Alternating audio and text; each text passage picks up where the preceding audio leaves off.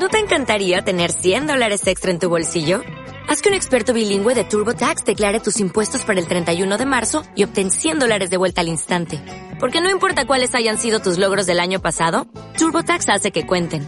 Obtén 100 dólares de vuelta y tus impuestos con 100% de precisión. Solo con Intuit TurboTax. Debes declarar para el 31 de marzo. Crédito solo aplicable al costo de la presentación federal con TurboTax Full Service. Oferta sujeta a cambios o cancelación en cualquier momento. En alguna ocasión te he hablado de cómo las palabras están utilizadas erróneamente y siempre te pongo el mismo ejemplo. Cuando tú dices siento amor por alguien, es por alguien que no puede sentir amor, solamente puede sentir querer. Pero nos han enseñado a utilizar mal los términos y eso hace que al utilizar una palabra cuyo uso no realizas adecuadamente, tu vida empieza ya a mostrar una disonancia desde el punto de inicio. Y una de las cosas con las que mayor conflicto tenemos todos es con un concepto. Estar solo. O estar sola, quedarte solo, quedarte sola. Y hoy quiero hablarte de realmente lo que significa quedarte solo. Porque a lo que tú tienes miedo no es a quedarte solo. A lo que tú tienes miedo es a quedarte aislado y es totalmente diferente. Quedarte aislado es estar incomunicado, es sentir que no tienes un puente para conectar con la realidad, con lo bueno, con las personas, con experiencias, con sensaciones. En cambio, la soledad, estar solo, no tiene nada que ver con eso. Soledad es estar solo contigo, en compañía de ti. No tiene nada que ver con estar aislado. De hecho, es todo lo contrario. Cuando estás conectado a ti, estás estableciendo ese puente con todo, con todo lo que tú te permites experimentar, vivenciar a través de ti. Y es aquí donde está la clave, porque mucha gente confunde estar solo con estar aislado. Porque ellos no entienden que sean capaces por sí mismos de llegar a ese punto de bienestar, a ese punto de conexión, a, vivir todas esas experiencias y que se traducen en sensaciones que son tan fácilmente vividas cuando tienen a alguien en su vida que utilizan de puente para llegar a ello. Ejemplos cotidianos. Me encantaría ir al cine, pero como nadie quiere ir conmigo, me fastidio y me quedo en casa sin ir al cine. O me encantaría ir a un sitio a comer, pero qué vergüenza ir a comer sola. Así que no voy a comer hasta que encuentre a alguien para ir a comer y me da igual quién sea. Porque esa persona, aunque sea alguien que no me cae muy bien, si quiere venir conmigo yo iré encantado. Porque ese es el puente que yo utilizo para llegar a ese destino. Si te das cuenta, y esto ya lo has deducido por lo que acabo de decirte, cuando tú tienes miedo a sentirte aislado, empiezas a venderte muy barato lo que te he dicho, a lo mejor te apetece ir a un sitio, pero por no ir solo, aceptas ir con alguien que si tuviera mejores, mejores opciones no irías, jamás. Pero el valor que tiene esa persona es que gracias a ir con esa persona al lado, sientes que puedes vivir esa experiencia. No eliges, te conviertes en un mendigo, te conviertes en alguien carente a el nivel máximo que puedas imaginarte. Y peor aún, te conviertes en alguien que se autoengaña diciendo, no, eh, seguro que lo paso bien con esta persona. Cuando realmente lo que quieres decir es, seguro que estando en ese sitio me olvido de que estoy con esta persona. Y ese sitio va a ser tan estimulante para mí que me va a compensar la experiencia. Y te engañas. Porque, como te digo, la clave cuál es? Tú no te ves a ti mismo como capaz de generarte ser el puente para vivir nada. Vives en la excusa continua de necesito algo, necesito a alguien y como no lo tengo, puedo ser infeliz.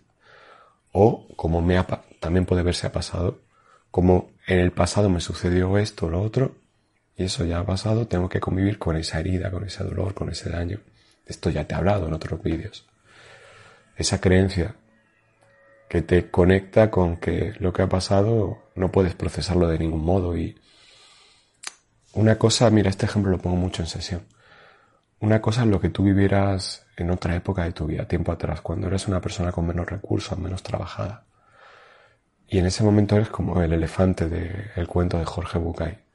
Eres un elefante muy pequeño, indefenso, y te atan con una cadena a un palo. Y el elefante intenta romperlo, pero no puede, porque no tiene fuerza. Cuando te pasó eso, en el pasado, ese, era, ese elefantito eras tú. Eras débil, eras ignorante, eras cándido y no tenías idea de cómo podías utilizar tus recursos, ni siquiera pensabas que tenías recursos, solamente mirabas hacia afuera a ver si alguien te, echaba una mano. ¿Cómo te adaptas a estar chocándote con esa cadena que no quiere romperse? Dejas de intentarlo cuando eres mayor. Y eso es lo que sucede. Tú ahora mismo te ves bloqueado ante determinados miedos, en este caso el miedo a estar solo, porque de pequeño tenías miedo a estar solo y querías estar continuamente en compañía de alguien, porque de pequeño ni siquiera te planteabas que tú pudieras ser acompañante de ti mismo. De adulto sí puedes plantearte eso, porque tienes recursos para acceder a tu mundo interior.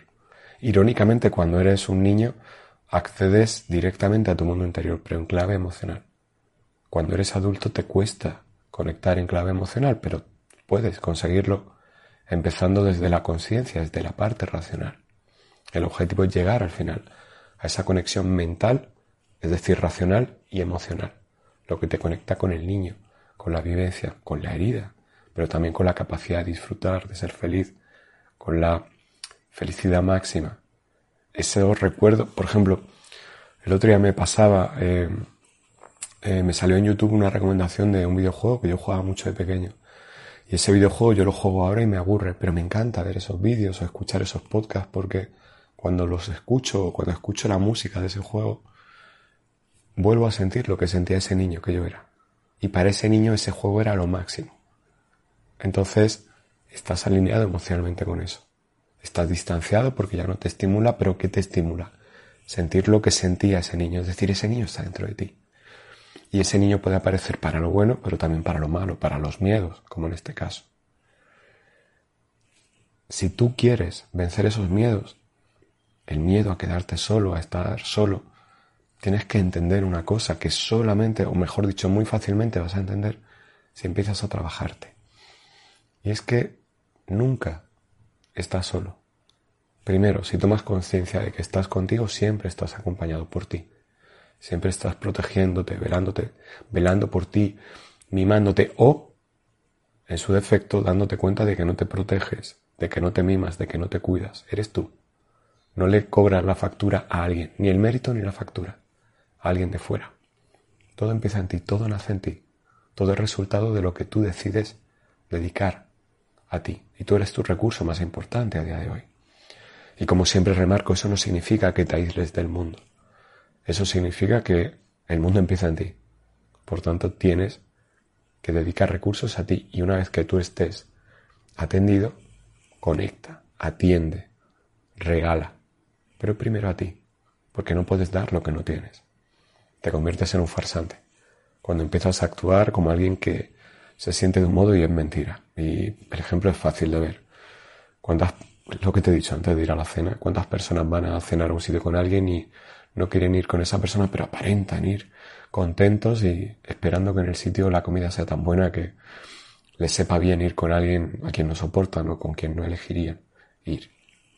Y todo es por ese miedo. Si tú te das cuenta de eso, si tú estás trabajado, te das cuenta que nunca vas a estar aislado.